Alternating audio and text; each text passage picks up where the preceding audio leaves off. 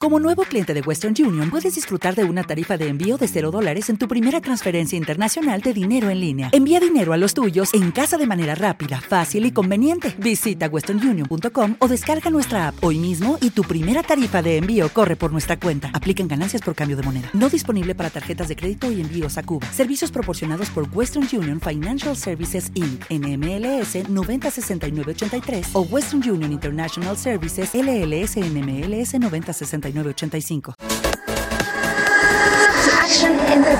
Talk to Action entre pares es una plática virtual entre especialistas de los diferentes ámbitos económicos, donde compartirán sus conocimientos y experiencias sobre temas estratégicos que permitirán a las audiencias generar una mejor visión de cómo adaptarse a las condiciones actuales de la realidad. Talk, to, Action, entre pares. No es solo una historia de negocios, es una historia de vida y de amor al buen café. Es un relato de supervivencia y de reinvención, en la que la alianza de una empresa con una comunidad de productores locales, alineada con los objetivos de desarrollo sustentable, muestra un caso exitoso de sinergia, poniendo al medio ambiente como protagonista y permitiendo el desarrollo económico y social de los pequeños productores del país. En esta ocasión, escucharemos la segunda parte del conversatorio con el maestro Gustavo Pérez Berlanga, director de responsabilidad social del Grupo TOX y del productor de café José Verdugo Méndez. Mi primera recomendación, haz, haz, una investigación. Después de hacer la investigación, eh, el acercamiento, conseguir la información de, de, contactos, ver, ver lo que ya están haciendo actualmente en, en, comunidades. ¿no? En el caso nuestro, entras a la página de internet de Talks y ahí está el reporte social, y ya aparece lo que hemos hecho. Este, está nuestro reporte 2019 hasta marzo 2020, antes del COVID. Tenemos que subir todo lo del COVID, que, que no lo hemos subido porque la pandemia todavía sigue. Y sobre eso empezar a construir. Si, logra establecer un lenguaje común, entonces se puede iniciar el, acercamiento y el diálogo. Desafortunadamente no somos mayoría. Todavía el camino es muy largo por recorrer, pero sí las hay. Les voy a poner el caso de, Estados Unidos, cómo conseguimos al, comprador en Florida. No voy a establecer todos los contactos, nada más les voy a aplicar el negocio. El negocio se llama eh, Downtown Credo, la, la, el, la, cafetería, está en Orlando, tiene tres, tres cafeterías y lo que hace ese modelo de negocio es, tú como cliente vas, te paras en la barra, quieres un capuchino, pides un capuchino y te preguntan, ¿qué grano quieres? ¿Quieres grano de Nicaragua, de Honduras, de El Salvador o de México? Y te dan la historia. Este grano que viene de Costa Rica viene de la comunidad de Monteverde, este ta ta ta ta ta ta. ta.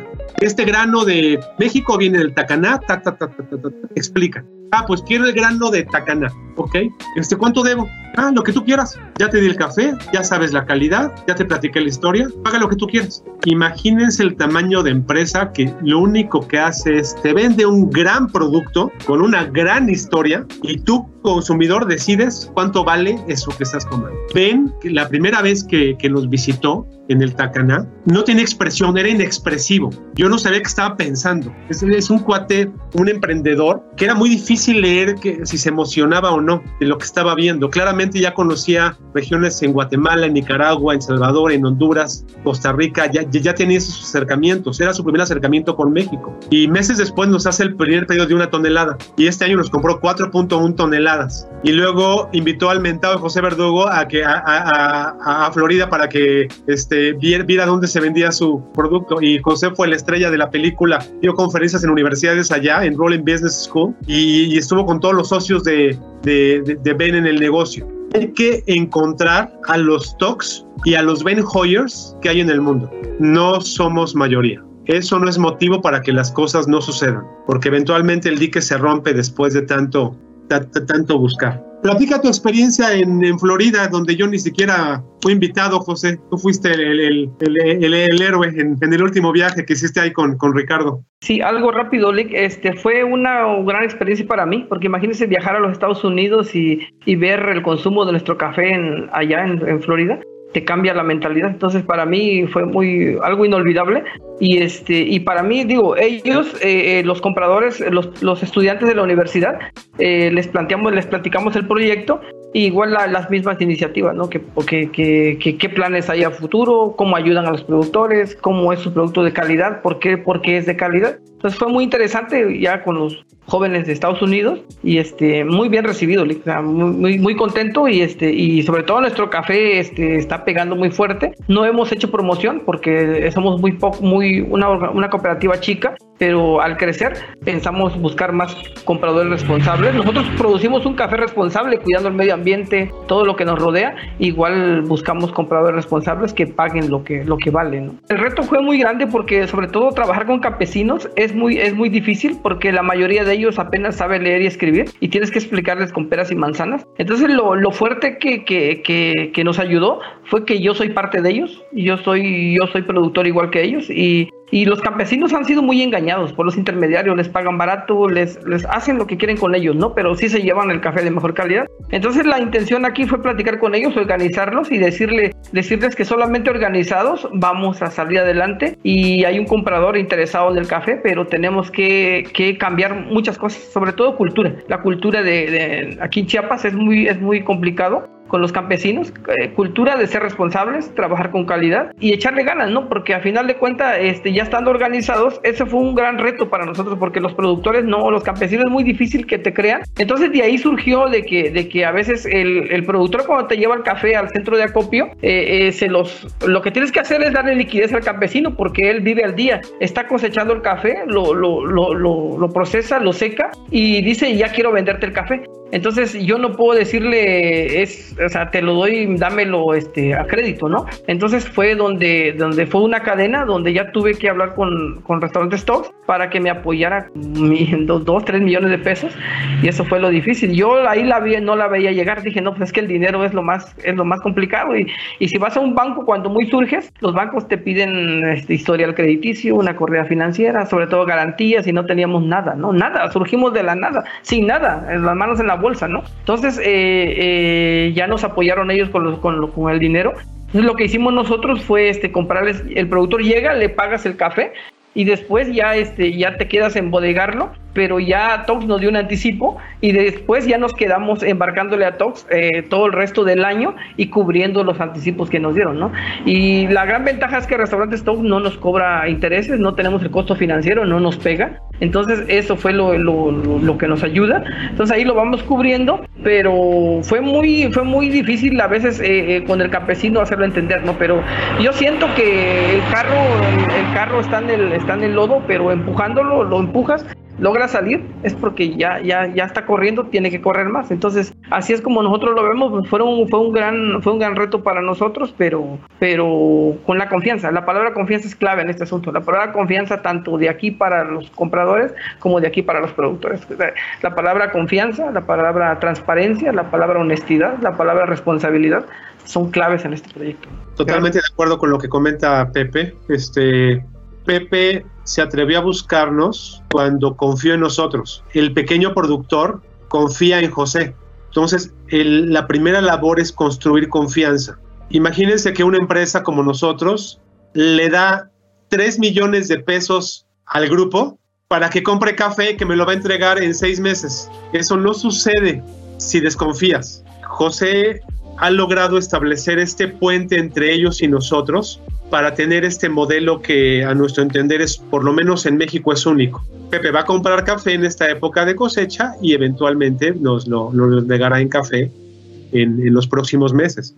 No puedes este, establecer proyectos de este tipo si no hay una estrecha confianza entre uno, uno y otro, entre la organización y nosotros. Hay mucho que trabajar en construir muchas cosas. Aún así, los resultados están a la vista. Ya incluso tenemos un libro publicado de esta iniciativa. Se llama Tacaná, Historia de un Café Responsable y José logró, logró vender, este, ¿cuántos, ¿cuántas toneladas vendiste ahorita hace que, el comprador ese que se fue también para Estados Unidos? Fueron, fueron 600, 600 sacos, fueron 600, 600. 30 toneladas, ¿no? Por 60, 36 toneladas. 36 toneladas. Pero como no confiamos en ellos, te entrego, me das y me pagas. Porque ah, no, te pago en dos meses. No, no, no, no, no. Me pagas ahorita y cuando tengamos confianza en ambos lados, entonces ya estableceremos un canal diferente. Si tú tienes una visión de corto plazo, solo enfocado a tu siguiente bono trimestral o a tu siguiente sueldo o a cumplir tu objetivo, no te hace sentido. Pero si tienes la visión de 10, 15 años de construir algo mejor, en el caso de nosotros, ir construyendo, ir demostrándonos a nosotros mismos primero y luego a los demás que sí podemos ser una empresa rentable y hacer el bien social y ambiental. Entonces, el primero, Humberto, es visión.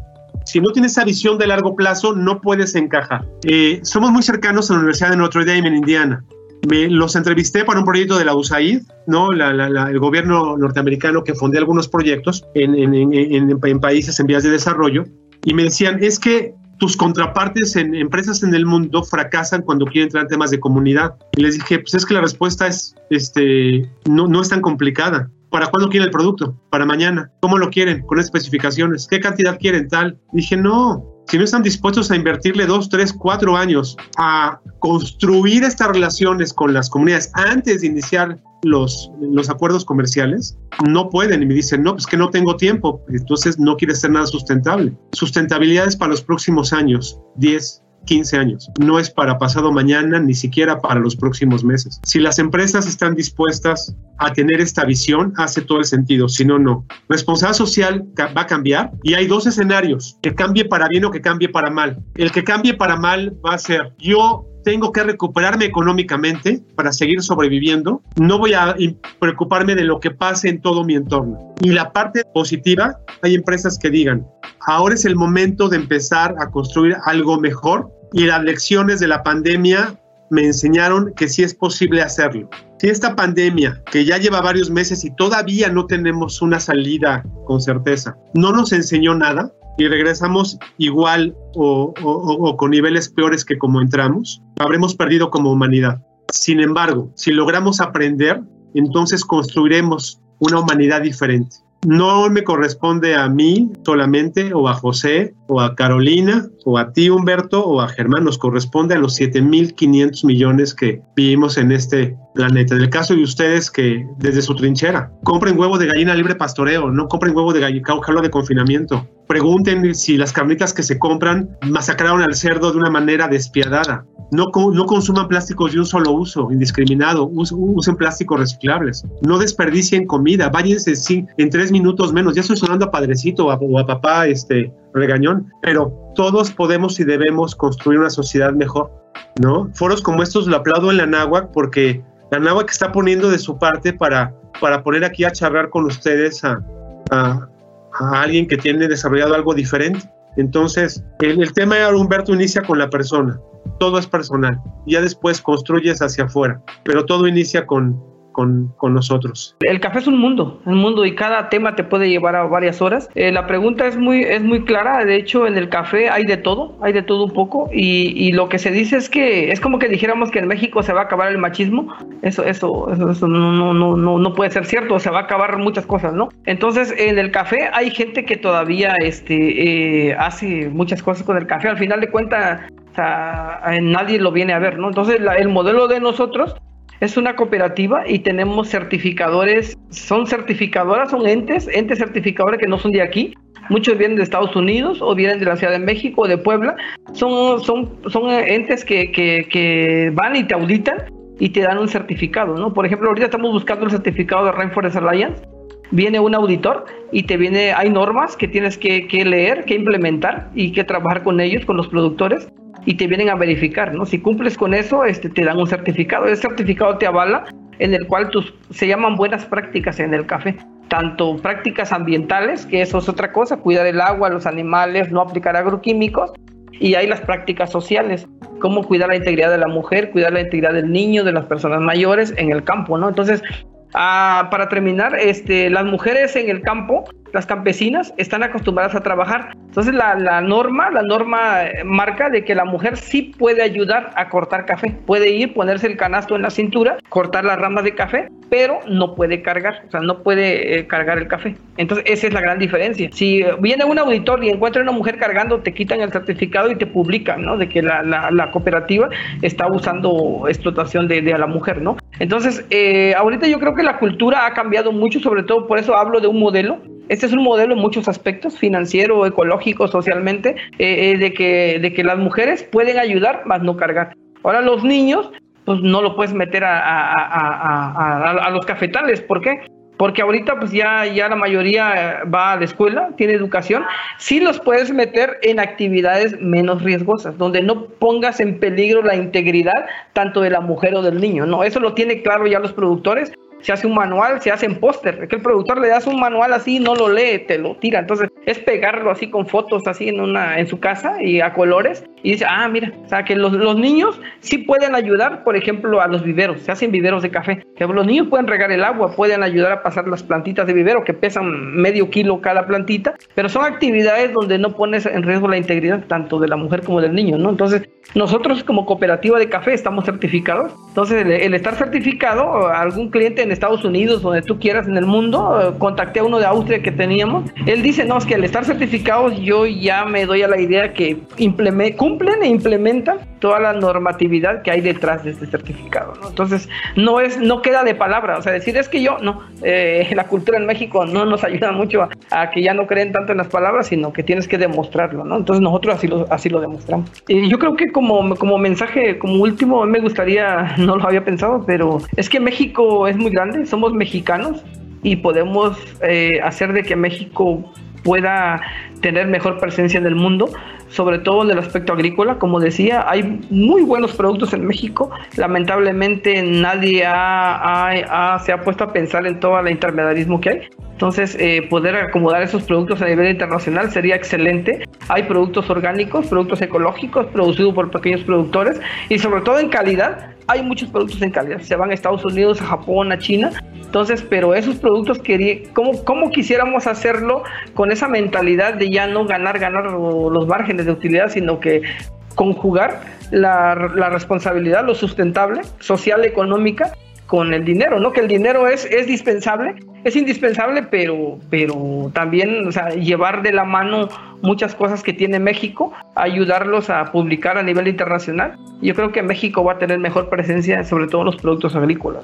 Todos somos corresponsables en construir un México más armónico y más, más incluyente, ¿no? Yo veo ahorita cuatro grandes retos en este país, el tema de salud, el tema económico, el tema de inseguridad y el tema político. Los partidos políticos, ninguno, ni el actual en el gobierno ni los ni la oposición está a la altura de lo que requiere este país, por lo menos no en mi perspectiva. Ustedes desde la universidad, nosotros desde en mi caso la empresa privada y este y en el caso de José desde la cooperativa, porque José carga en sus hombros a, a cientos de familias y yo cargo en mis hombros a miles de familias que con mis decisiones puedo construir algo mejor o peor la náhuatl carga en sus hombros la responsabilidad formativa. Entonces, no podemos dejar que otros decidan por nosotros y otros eh, hagan las cosas y nosotros ser espectadores. Necesitamos no solamente ser inactivos, ni reactivos, ni activos. Necesitamos ser muy proactivos para que este país cambie para bien. Pepe, qué bueno que te pudiste conectar. Y con eso termino. Muchísimas gracias.